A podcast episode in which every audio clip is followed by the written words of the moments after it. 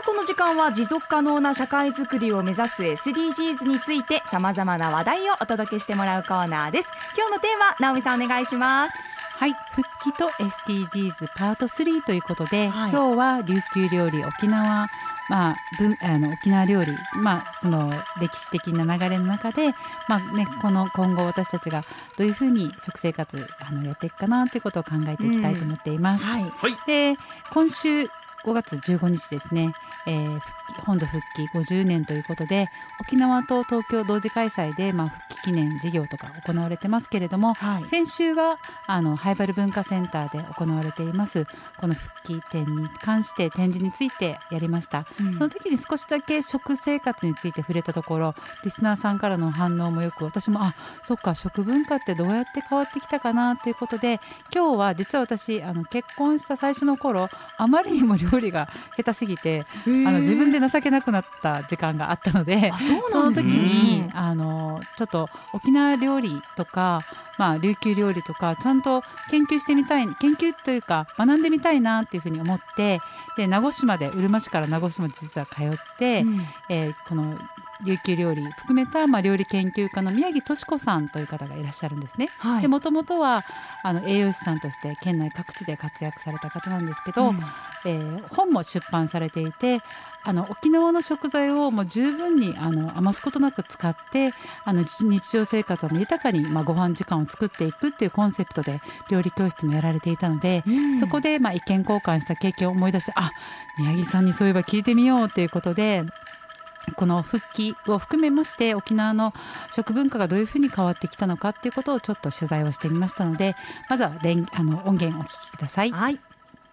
まず納豆っていうのが沖縄に入ってきたんですね。家庭に入ってきたっていうよりも、小学校の給食からもどんどんどんどん入ってきてるんですね。もう一つは、居酒屋ができて、焼き魚っていう習慣がなかった沖縄で、焼き魚を特に若い人たちの間からどんどんどんどん焼き魚を食べるようになってきたという違いですね。それともう一つは豆腐と蕎麦ですが、沖縄には蕎麦は、あの、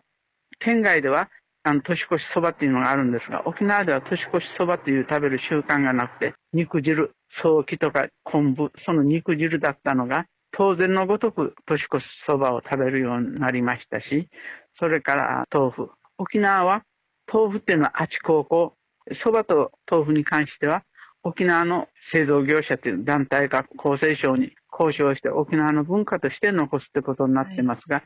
今はもうほとんど大和式のパック入りに変わってきてるんです。それがもう大きな違いかもしれません。それと沖縄は米軍から入ってきた缶詰、ポークに、プーナーに、それからハッシー缶、はい、みんなこれ当時の言葉が今でも定着してるんですが、はい、そういうものが沖縄の食文化の中に入ってきて、特にポーク缶なんかは、チャンプルーから天ぷらからいろんな料理に使われていましたし、えーはい、それからトゥーナーっていうんですが、県外ではツナ缶っていうんですが、今でも沖縄ではトゥーナーという言葉で流通してますし、はい、その種類も非常に豊富にあるんですね。それが復帰前からの続けで、ままだ根強く県民に残ってるものですね。先週の放送でね、うん、納豆っていうのが、うん本土復帰の後に入ってきたっていうのがもうかなり衝撃で、びっくりしたね。ね。であと雑煮っていうのもその時にあったんですね。でヘイさんのお話で聞いたところであそうかと思ったのがお正月とか、まあ、年中行事沖縄ってすごい多いじゃないですか。はい、であの私たち今当たり前のように年越しそばを食べたりとか、まあ、雑煮もね、まあ、家庭によっては結構、ね、食べたりするんですけれども、そういう年中行事基本的に、まあ、中身汁だったっていうことですよね。豚の内臓の、まあ、汁であったりとか、うん、こういう骨を活用したような早期汁みたいな、うん、そういうものを食べていたのでそこも、まあ、あの本土の、まあ、スーパーであったりとか、うんうん、居酒屋飲食店が入ってくることによって私たちの生活が変わったっていうこととあと音源でもおっしゃってたように焼き魚をもともと沖縄の人は食べてなかった？これびっくりですね。ねですよね。考えてみるとあのグリルあるじゃないですか、はい、今新しいタイプのねあのガスコンロにしても電気にして、まあ、グリルって結構設置されてますけど、はい、年配者の方ってあの魚グリルで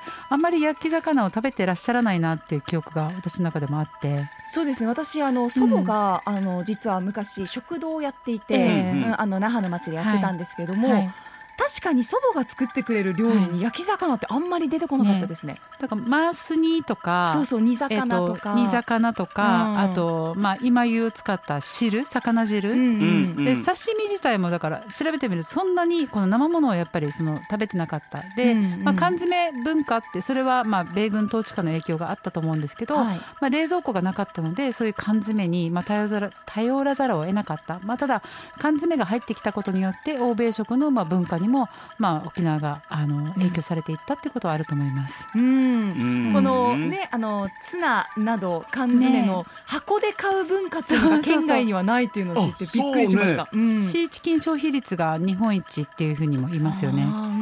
ういうふうにして、まあ、あのだんだん変化してきてで私は宮城さんのあの料理教室で一番学んだことなんですけどはい。農家さんのお話も聞いても分かるんですけど夏になると沖縄って例えばゴーヤーとか、えー、とヘチマとか、はい。えー、冬瓜とかもう限取れる野菜がすごく限られてしまう。でもうん。スーパーの影響で、まあ、色とりどりの野菜ってたくさん売ってるんだけれども実はそれは復帰以降のあのものなんですよね。で宮城さんの考え方自体がある食材をたくさんいろんな食材を多品目で取り入れるんじゃなくて、うん。あるものをいろんなアレンジによってやっぱり食生活を豊かにすることいくらでもできるんだよっていう教えだったので、うん。それはすごくあの学んだし、うん。で残していきたい、まあ、沖縄の食文化についてもお聞きしてますのでおぜひ聞いてください。はい。復帰当時はですね、沖縄長寿県って言われてたんですが、だんだんだんだんこれが本土と一体化することによって、自分のうちで自由箱を作ったり、それからいろんな行事食を作るっていうのが薄れてきて、はい。もう今ではそれを自分のうちで作るよりも、スーパーとかそういうとこ、お惣菜屋さんに注文してはい。間に合わせるということが、が見られるんで、これは私は素晴らしい沖縄の食文化を残したいという意味からも非常に残念なことだとは思ってます。沖縄の料理って豚肉文化っていうはい。言われてて、鳴き声以外は全部食べるって言われてるんですが、はい。やっぱし自分のお家で作れば非常に美味しく食べられるもんですが、その豚肉の中でも私はもう宮廷料理と言われてるのははい。手間暇かかるんですが、い作れば伝えられていく。もう本当に私は何って聞かれたら中身のおつゆと言うんですよ。手間暇かかるんですが、あなかなか学校給食なんかで食べるんですが、家庭では作らない。ですからそれを普段でも伝えていきたい料理の一つだと思ってます。確かに。ううん。んなかなかこうシーミーだったり旧盆の年中行事も、はい。まあこのねオードブルなどを買うっていうご家庭もね、増えていて、うん。まあそれもあの家庭に負担がない程度でああの、うん。ないようにっていうことで私はいいなって思ってるんですけど、はい。でも同時に作れる自分でもいたいっていうのは思いますすでよね。ね。。うん。で沖縄県庁のサイトを見ますと沖縄食材に使われる食材として豚肉豆腐昆布沖縄そばチャンプルーっていうふうにあったんですね。うん。でこれって多分市場を通じた、まあ、いろんな、ね、食材がもともと買えたはずなんですけど、はい。なかなか市場との距離も私たち遠くなっているんじゃないかなと思ってですねうん。でちょっと調べてみたら最近みすさんが市場を取材したっていうことでちょっとお話をお聞きしたいなと思っています。そうなんですよ。那覇の町はまはい。たその周辺エリアを取材してですね、まあ戦前からつな連なる沖縄の市場の歴史、はい。本土復帰を経てそして未来の、うんえーつないでいくためには、はい皆さんどういうことを考えていらっしゃるんだろうということを、えー取材してですねなんと今日の夜7時から放送されます。えーあそうですか いいですね。ナイスパスです、直美さん。ありがとうございます。このための10分みたいな。違う違う違う違 う違う違う違う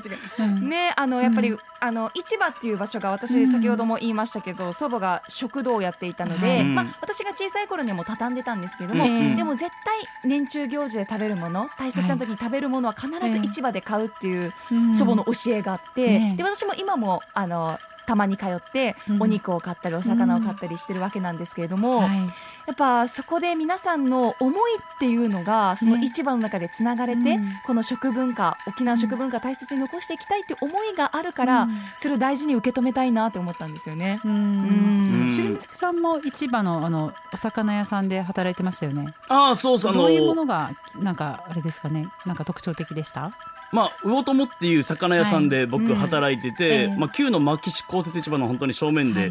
まあ、働いてたんですけど、まあ、まあ売っているものからすると、うん。まあ、本土から取り寄せているものもあるんですけども、ええ。基本的にはまあ沖縄のまあ魚ですよね、ええ。まあ高級魚マクブとか赤人とか、うん。まあ身近なイラブチャーとかもええ。ありますし、うん。うん。でまたこの来るお客さんも観光客もいれば地元の方もいるんですが特徴的なのがあのなんですか卸もやってたんですけど、うん。ええ。なんか本当にこの卸先の店の人も含めてみんな家族みたいな。この家族経営ではあるんですけど、他の人も含めてみんな家族みたいな感じで、相対販売の良さですよね。ああそうですね、うん。でこの、うん。これじゃあそのまま魚持ってじゃあちょっとうん。領収つけといてとか言って持っていく人もうんいたりもするし、うんなんかその雰囲気ってのは、まあ、そのうん市場を残していきたい雰囲気もありますよねあり。がとうございます。えっとリスナーさんからも食ってやると皆さんすごいたくさん反応してくださってありがとうございます。うんうんあのいくつか紹介します。チー冷やみかち首里町さんなんですけれども、私はクーブリチーが好きです。昆布の食感と豚肉の旨味が何とも言えません。うん沖縄野菜では島人参黄色、トーナバからし菜って言うんですね。トーナバーって言うんですね。トーナバーって言うんだはい、でファーマーズで野菜を買いますが半玉雲南百薬、えー、苦菜もあったら買いますということで、うんうん。素敵ですね。ねえ。他にいろいろ皆さん書いてますね。よだれ出てくる。あとジューシーかな。埼玉さんジューシーかな。うんイミグレさんチキナーチャンプルクーブリッジ動物性タンパク質と糖質が多い沖縄の食で食物繊維がたくさん取れるので定食屋さんでもよく頼みます。普通ですね。うんううん。ん。うん。でもそう考えたらうん。昆布っていつから仕入れられるようになったとか不思議ですね。えっ確かに。うん。と、鎌倉時代に、おうえ。っとはい、青森からのあの青森とかこのアイヌのの交流の中で、沖縄琉球時代に取り寄せていたっていうのが史実としてあるのへでーそれぐらい、ね、沖縄ってそう昆布取れないじゃないですか、でも昆布の消費が日本一だった頃もあって、うん今日本一ではないんですけれども、うん。やはり昆布文化も大事かなと思います。お二人は好きな沖縄料理は何ですか？私はですねうん。これ作り方習いたいと思ってるのが、はい。祖母が作る麦天ぷらなんですよ。お麦天ぷら。サーターアンダギーとは使ってちょっとねわかる。あの雑穀の感じがあへるー。ちょっと3月ザラッとし出てくるやつだ。あ何出てくるんですか？3月あの浜売りの時とかに出てくるやつだ。ただ今作り方教えてもらえなくてうん。あんたがもうちょっと大きくなってからねって言って10年ぐらい経ちました。一子相伝なのかな？はい。という私ことでは大、あの千切りとクーブあの大根のうん。と昆布の入りチですね。わあぜひ皆さん、ハッシュタグアップ738つけて投稿してください、アップのポッドキャスト最後までお聞きいただきありがとうございました。生放送は平日朝7時から。FM921 AM738 RBC アイラジオ。県外からはラジコでお楽しみください